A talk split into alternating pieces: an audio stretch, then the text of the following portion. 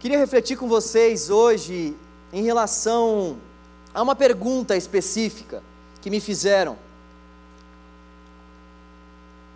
Eu fui a um aniversário na quinta-feira do feriado, e nesse aniversário, uma pessoa me indagou, ela disse o seguinte: ela falou, João, essa pessoa não é cristã. Ela chegou para mim e falou: João, durante esse período da Páscoa, eu acabei assistindo algumas ministrações e eu fiquei com uma dúvida. Eu vi que na quinta-feira ocorreu o lava-pés. Jesus lavou o pé dos seus, os, os pés dos seus discípulos na quinta-feira.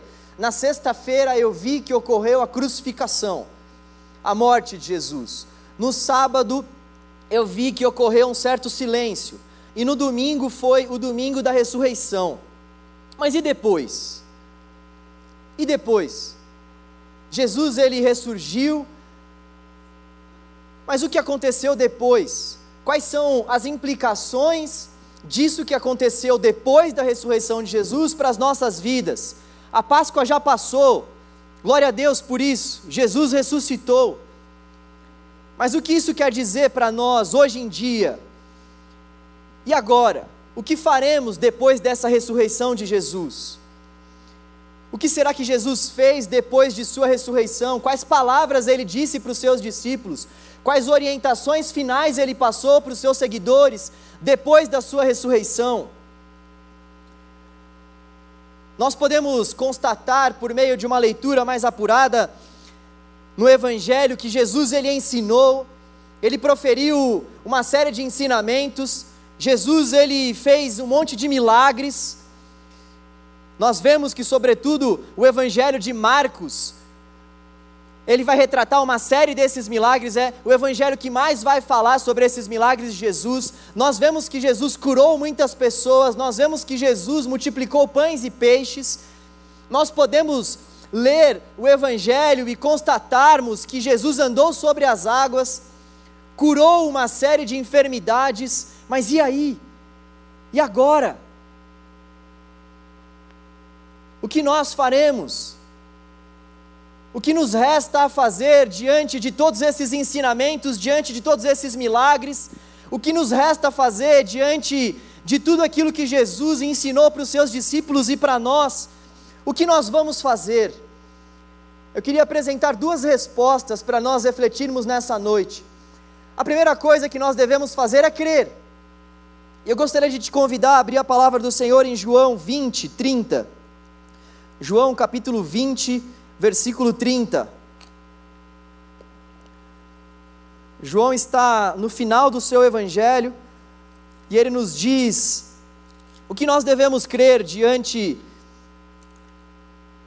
de toda a vida manifesta por Jesus, diante de todos os milagres feitos por Ele, diante de tudo o que Ele disse, o que nós devemos fazer, o que faremos nós.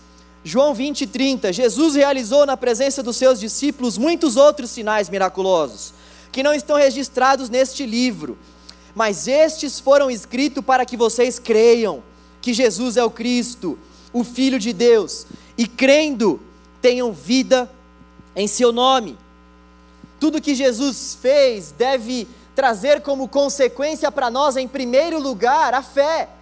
Jesus fez o que fez Jesus ensinou o que ensinou, Jesus percorreu os lugares que percorreu, tudo para mostrar de fato que Ele é o próprio Deus encarnado, tudo para mostrar de fato que Ele é o Messias, que Ele é aquele que haveria de vir para trazer libertação a toda a humanidade, que Ele é aquele que haveria de vir para trazer paz ao coração de todo aquele que está aflito que Ele é aquele que haveria de vir para trocar de fardo com todos aqueles que já estão sentindo o peso pesado dos fardos que vem carregando.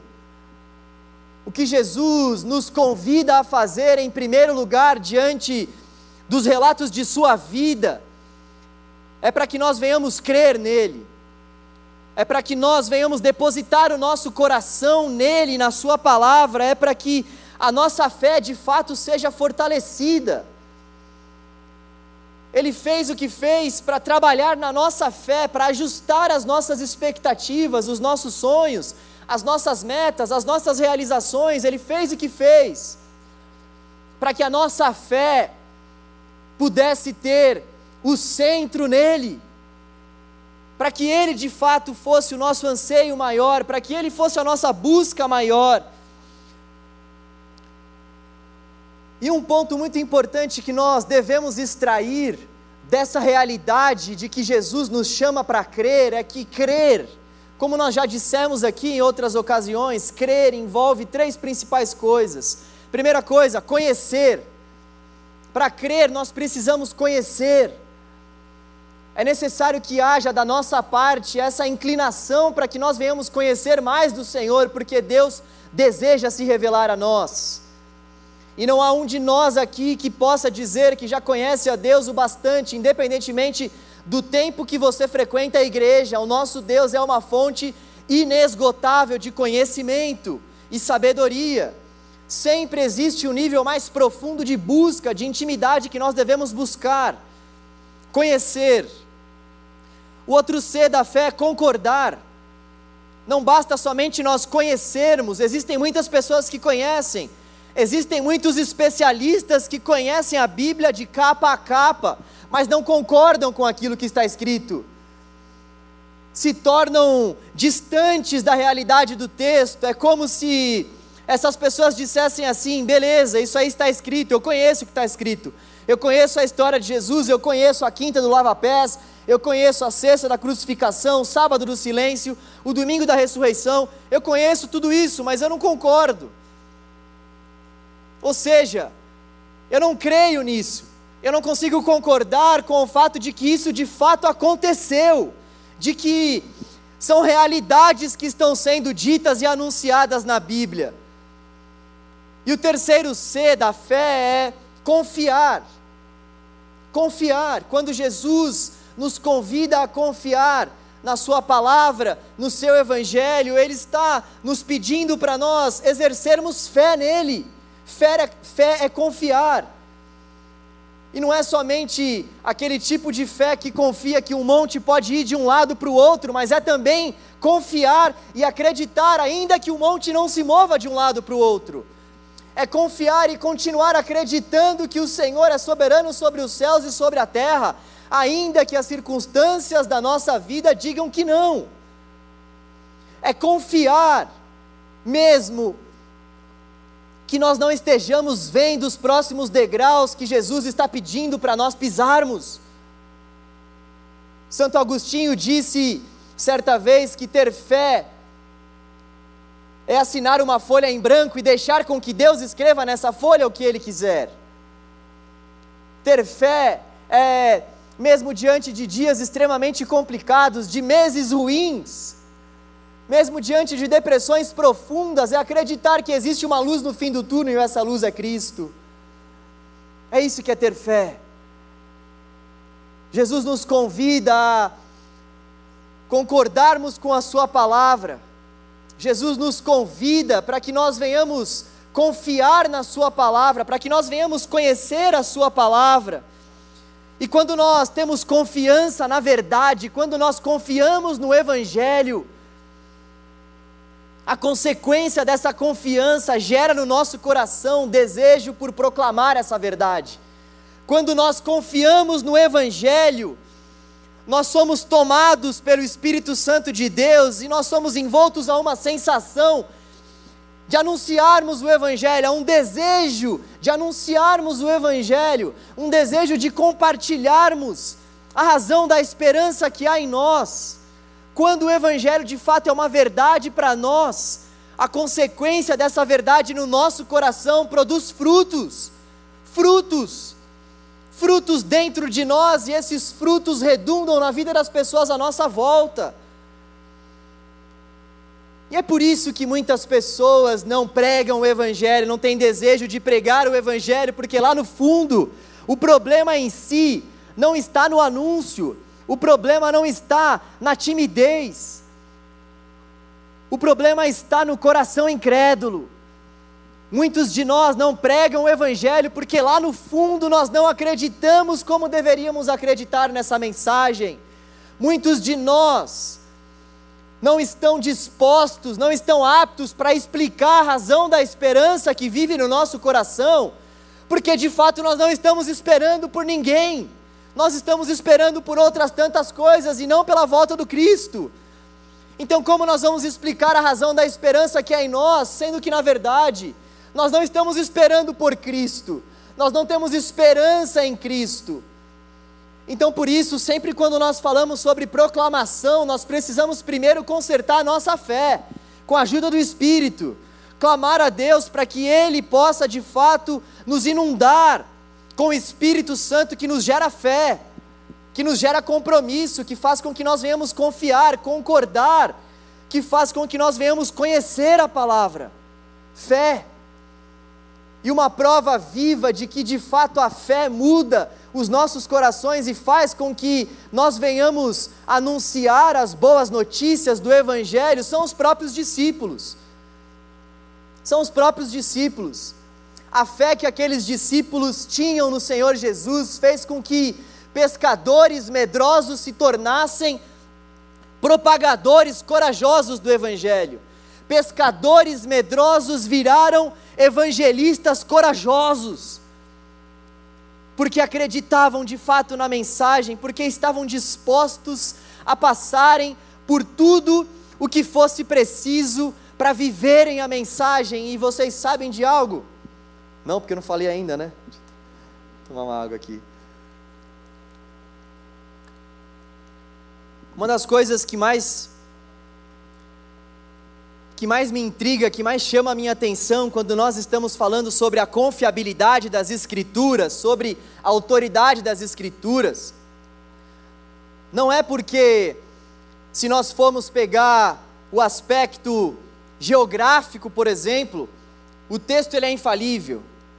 Não é porque, se nós formos pegar os aspectos históricos, por exemplo, o texto tem uma série de recomendações e histórias e verdades que são irrefutáveis. Não é porque, quando nós olhamos, por exemplo, para um documento antigo e temos que analisar se esse documento é verídico ou não por meio dos manuscritos, as escrituras sagradas, elas têm muito mais manuscritos do que qualquer outro livro antigo que seja extremamente confiável para o nosso mundo. Lá no fundo, todas essas coisas são verdades e é por isso também que nós acreditamos na palavra de Deus. Ela é confiável no aspecto geográfico, no aspecto histórico, ela é confiável no aspecto arqueológico, ela é confiável em todos esses aspectos, em todos eles. Mas a palavra de Deus, ela é extremamente confiável e digna da nossa aceitação, simplesmente porque quando nós cremos, a nossa vida é transformada não há transformação nenhuma, não há sinal maior do que a transformação que o próprio Deus realiza no nosso coração. E é fundamental nós buscarmos essa transformação, porque se não buscarmos, nós vamos achar que o texto é uma falácia, porque afinal de contas esse texto não tem falado conosco. O principal milagre que Jesus pode fazer ainda nos dias de hoje é a conversão do nosso coração às Escrituras. O principal milagre que Jesus pode fazer nos nossos corações hoje em dia, século 21, é converter os nossos corações errantes e pecadores e nos chamar para si, nos apresentar o caminho do Evangelho. Esse é o principal sinal que Jesus pode fazer. Esse é o principal milagre. Esse é o principal milagre. É isso que nós precisamos buscar, a conversão do nosso coração ao texto do Senhor, às palavras do Senhor, confiarmos que esse texto de fato é digno da nossa aceitação e da nossa fé, confiar que as palavras que estão escritas neste texto vão se cumprir. Ainda que os céus e a terra passem, as palavras do Senhor jamais passarão ainda que céus e terra possam estremecer, o nosso Deus continua vivo, inabalável em seu trono, cheio de glória e majestade. Nada pode abalar o nosso Senhor, e nós precisamos acreditar nisso. Nós precisamos acreditar que diante desse mundo de pós-verdades e de verdades incertas, de verdades relativas, existe um caminho, existe uma verdade, existe uma só vida. Isso só pode ser dado por Jesus, o nosso Senhor e Salvador. Será que nós confiamos mesmo que Jesus viveu por mais de 40 dias ressurreto? Será que nós confiamos mesmo que Jesus apareceu para mais de 500 pessoas depois de sua ressurreição? Será que nós de fato acreditamos que ele ressuscitou e permanece vivo até os dias de hoje, governando os céus e a terra, inclusive a minha a sua vida? Será que nós acreditamos mesmo nisso?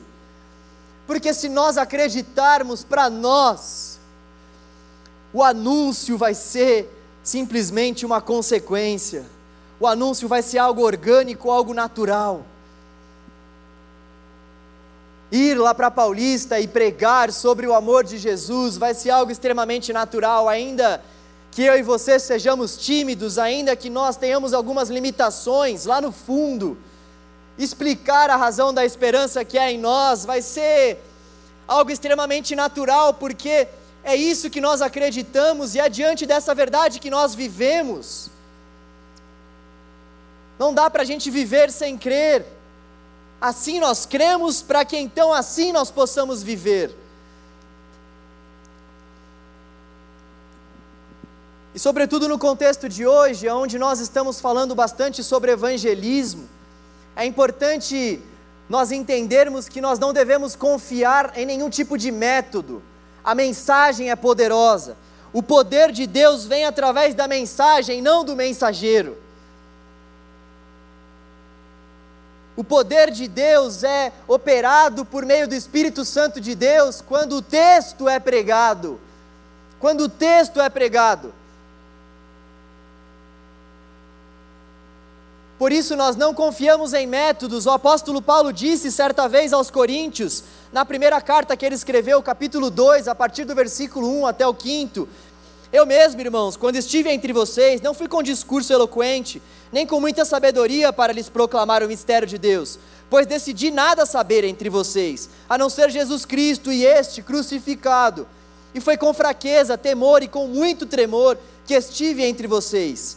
Minha mensagem, minha pregação não consistiram de palavras persuasivas de sabedoria, mas consistiram de demonstração do poder do Espírito, para que a fé que vocês têm não se baseasse na sabedoria humana, mas no poder de Deus. Não haviam técnicas notáveis, não haviam técnicas notáveis, havia uma fé, uma fé que fazia com que o apóstolo Paulo confiasse na mensagem, uma fé que fazia com que o apóstolo Pedro e todos os demais discípulos e apóstolos acreditassem no poder dessa mensagem quando é anunciada.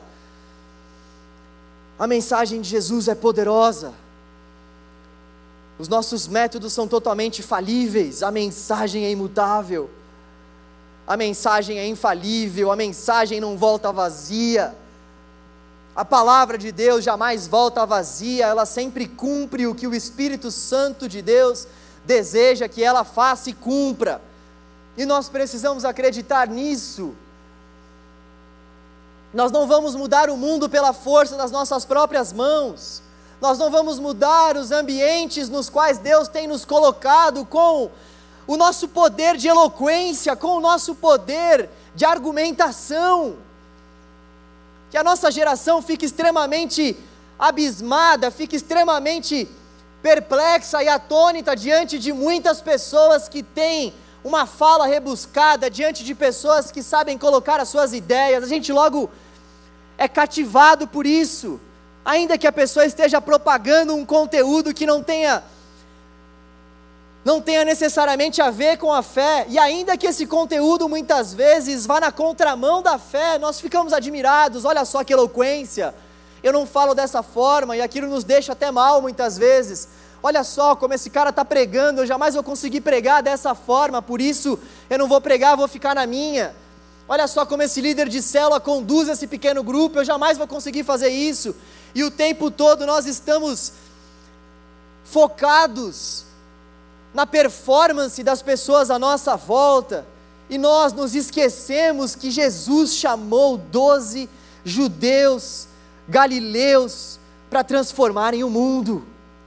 Nós nos esquecemos que o Deus que nós acreditamos é o mesmo que chamou a nação de Israel, que conforme Deuteronômio 7,7 era a nação mais inofensiva e a menor nação de todas naquela época.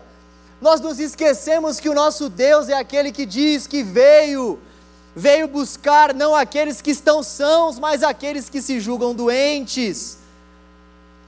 O poder não está no mensageiro, o poder não está na saúde do mensageiro, mas na mensagem. A mensagem do nosso Deus é poderosa.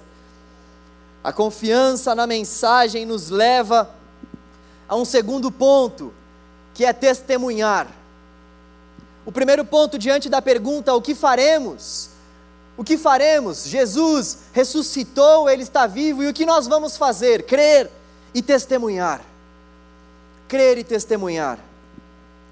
Atos 2, 32, 33, você não precisa abrir, eu vou ler rapidamente.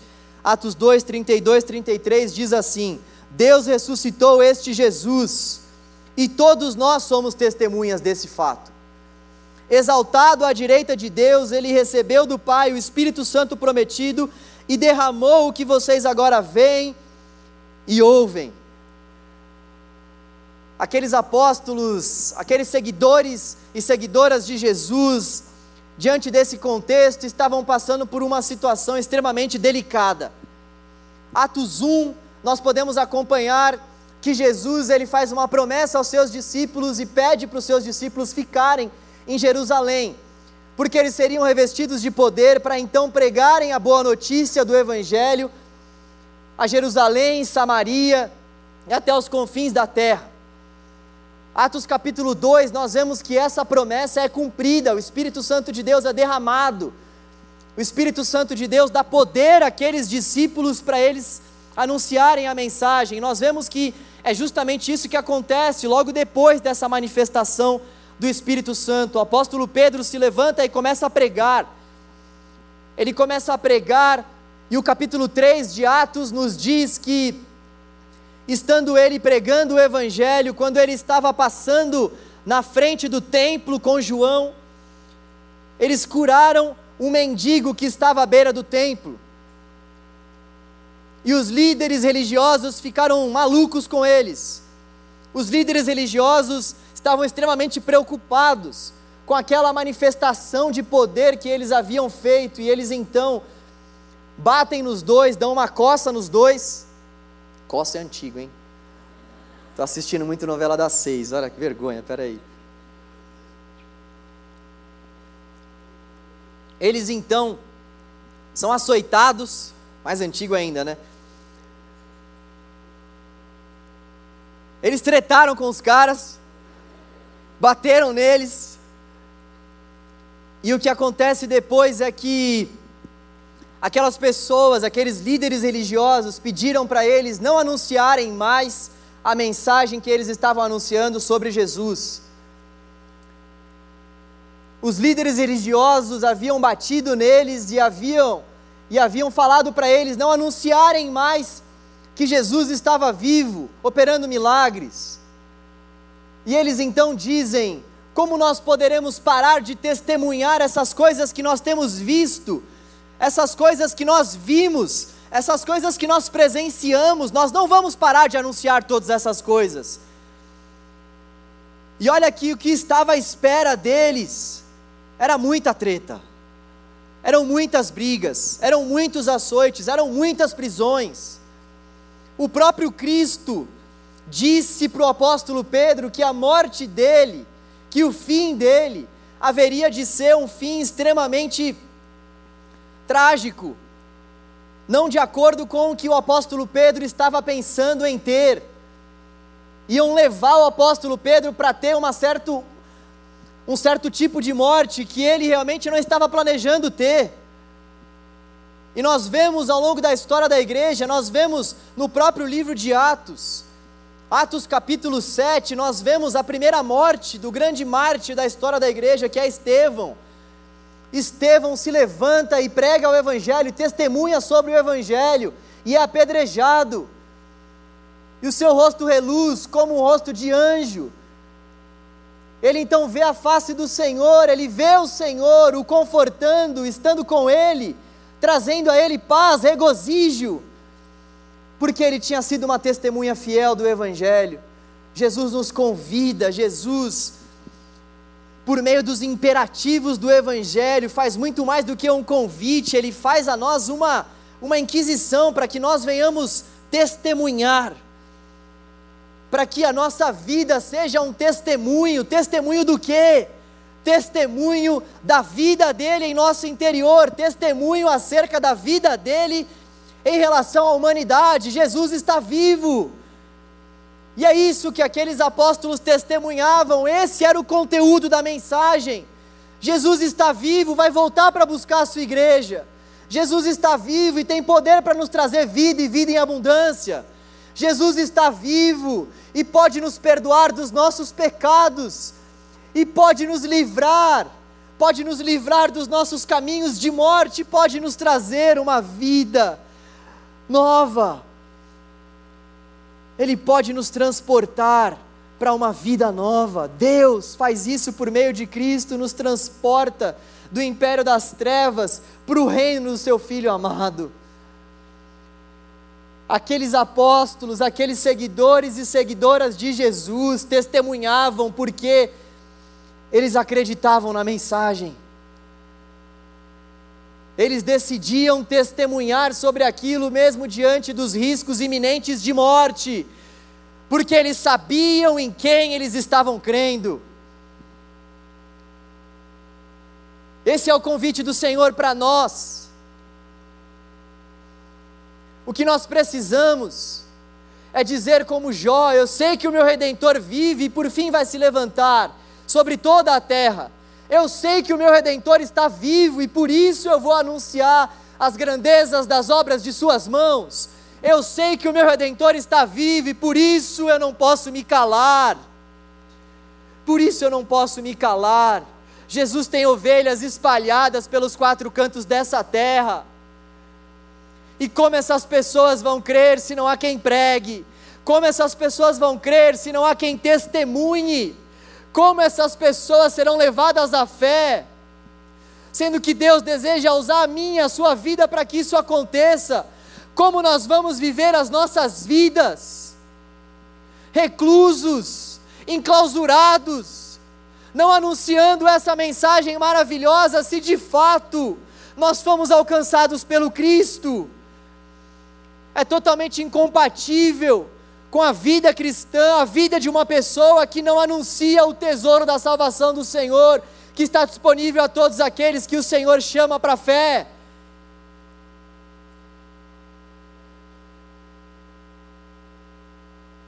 Deus tem nos chamado para testemunhar. Deus tem nos chamado para nós confiarmos na mensagem a ponto de testemunharmos a mensagem do Evangelho, ainda que isso nos custe a nossa própria vida, ainda que isso nos custe amizades, emprego, ainda que isso nos custe o que for, nada pode ser comparado com a grandeza do nosso Deus e com o chamado dele para com as nossas vidas. Vão, façam discípulos para a honra e glória do meu nome. Vão, anunciem essa mensagem que pode fazer com que Muitas pessoas que estão em leitos de morte venham ter vida, vão e anunciem essa mensagem para que muitos que estão mergulhados na escuridão possam de fato ver a luz que é Jesus. Vão e anunciem essa mensagem, porque existem muitas pessoas que estão aflitas, sem esperança para o amanhã Existem muitas pessoas que estão pensando em tirar as suas próprias vidas. Vão, anunciem essa mensagem, essa mensagem é poderosa. Vão, testemunhem, testemunhem que eu estou vivo e por meio da minha vida eu posso dar vida às outras pessoas. Vão, vamos, vamos nós testemunhar vamos nós viver a nossa vida anunciando que Jesus é bom, que Jesus é grande, que Jesus é Salvador, que Jesus é Senhor, que Ele é perdoador daqueles que o buscam. Vamos, vamos testemunhar que essa mensagem é verdadeira e que o nosso Senhor vai, vai voltar para nos buscar. Vamos anunciar que há uma esperança viva dentro de nós. Vamos anunciar que essa esperança é Cristo. Nós vamos para Paulista e eu queria te dizer que Deus sempre prepara situações para nós testemunharmos a fé. O que nós precisamos fazer é termos disposição para estar nessas cenas, como nós vimos mais cedo no treinamento, estarmos nessas cenas, ou seja, nesses lugares aonde a cultura rola, onde a cultura acontece.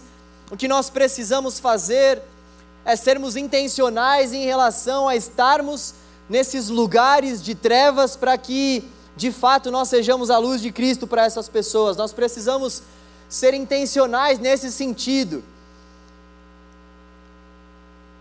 Mas nós devemos confiar no poder do Espírito. Nós devemos confiar que o nosso Deus, ele vai preparando situações e circunstâncias para que o evangelho dele seja pregado e não se esqueça não se esqueça que pelas nossas próprias forças nós não conseguiremos fazer nada. O Evangelho sem o Espírito Santo, o Evangelho sem o próprio Deus nos ajudando a viver cada uma dessas palavras e também nos ajudando a testemunhar, o Evangelho sem essa ajuda, ele jamais poderia ser cumprido por nós. Jamais. Não tem como a gente negar a si mesmo todos os dias e carregar a nossa cruz. Não tem como a gente testemunhar o Evangelho sem que o Espírito Santo de Deus não nos capacite, não prepare situações, não prepare circunstâncias para que isso aconteça. Então, o que nós precisamos fazer é estar diante dessas cenas, estar diante dessas circunstâncias, estarmos sensíveis à voz do Espírito, estarmos sensíveis àquelas pessoas que Deus tem colocado à nossa volta estarmos sensíveis àquelas pessoas que nós podemos identificar com a ajuda e com o discernimento do Espírito que precisam ouvir o Evangelho, estarmos sensíveis a esse clamor que está sendo feito por toda uma geração desesperada clamando por socorro, estarmos sensíveis, estarmos sensíveis para essas situações que Deus vai preparar. E então acreditarmos no poder da mensagem e propagarmos essa mensagem, falarmos dessa mensagem. Ainda que seja de uma forma simples, ainda que seja por meio do seu testemunho de vida, por meio do meu testemunho de vida, mas que haja verdade, que haja verdade em nossas palavras, que de fato aquilo para nós seja uma verdade, que de fato nós venhamos crer na mensagem que de fato o testemunhar para nós seja fruto, seja fruto de quem tem fé na palavra, de quem concorda com a palavra, de quem confia na palavra. Tenha confiança na mensagem, não acredite que os métodos transformam. E vamos testemunhar, vamos testemunhar. Ele está vivo, aleluia abrace, ame, se compadeça dessas pessoas que irão cruzar conosco, seja lá na Paulista ou em qualquer outro lugar. Essas orientações não são somente para Paulista, mas isso vale para a nossa vida. Esse desejo em testemunhar, isso deve marcar todo o nosso viver, não somente o sábado à noite, quando nós vamos para Paulista. O abraçar as pessoas, o aconselhar as pessoas, o o orar pelas pessoas, o desejo em se compadecer das pessoas, deve ser uma prática diária para nós. Uma prática diária para nós. E eu finalizo dizendo a vocês o seguinte: galera, nós vivemos numa geração que aparentemente, aparentemente, parece completa, parece plena, parece satisfeita com aquilo que faz, lê, ouve, mas a grande verdade é que quando nós começamos a nos aproximar das pessoas que infelizmente não têm Jesus em seu coração, o que nós vemos são vazios. Vazios. Vazios existenciais. Essas pessoas estão precisando do nosso abraço, essas pessoas estão precisando da nossa compaixão, essas pessoas estão precisando da mensagem do Evangelho. Deus é o Evangelho. Deus é a boa notícia. Deus oferecendo a si mesmo é a boa notícia que nós vamos anunciar na Paulista. Ele está vivo e entregou a sua vida por amor a nós e a todos aqueles que vierem a crer. Vamos convidar as pessoas a crerem. Vamos naquela avenida fazer um convite para as pessoas que Deus colocar à nossa volta para que elas acreditem no Evangelho, para que elas confiem no Evangelho, para que elas se rendam ao poder do Evangelho. Em nome de Jesus. Vamos orar. Senhor, obrigado, Pai. Obrigado por tudo que o Senhor tem feito por nós. Obrigado por ter se revelado a nós, Deus. Obrigado por ter revelado a Sua mensagem a cada um de nós, Deus. Nós te damos graça, Senhor. Pai, nós queremos te pedir para que o Senhor nos capacite, Deus. Nós queremos anunciar a mensagem da salvação do Senhor. Pai, nós queremos testemunhar a mensagem do Senhor. Nós queremos testemunhar que o Senhor está vivo, nós queremos testemunhar, Deus, nós queremos que a mensagem do Senhor seja uma verdade no nosso coração, a ponto de que nós venhamos testemunhar essa verdadeira mensagem do Senhor. Ajuda-nos a testemunharmos a mensagem do Senhor, confiando que o poder não vem de nós, mensageiros, mas do Teu Espírito, nosso capacitador, mais do Teu Espírito o convencedor. Oh Deus, dê-nos experiências profundas de evangelização com o Senhor nesta noite, na nossa vida. Faça com que nós venhamos anunciar a tua palavra com a autoridade do Espírito, com intrepidez do Espírito, com ousadia do Espírito, com fé dada pelo Espírito, movidos pelo Espírito inundados pelo Espírito, faça com que nós venhamos anunciar as grandezas do Senhor. Oh Deus, quebrante o coração das pessoas que estão à nossa volta, nas cenas que temos vivido, nos lugares que o Senhor tem nos colocado. Oh Deus, vá quebrantando os corações de cada uma das pessoas que estão nesses lugares e cenas para que o coração dessas pessoas se abra para o teu evangelho. Ajuda-nos, traga à nossa memória quais são os nomes, quais são as pessoas que nós devemos colocar diante do Senhor em oração.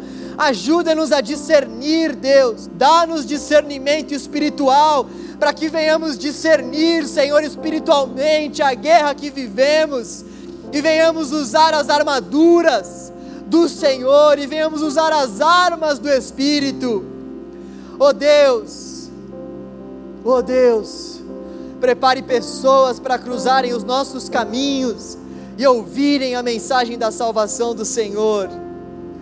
Nós queremos que os teus ensinamentos, que a tua vida, que os milagres que o Senhor fez, gerem no nosso coração fé e desejem testemunhar. Em nome de Jesus, amém. Graças a Deus. Amém. Amém.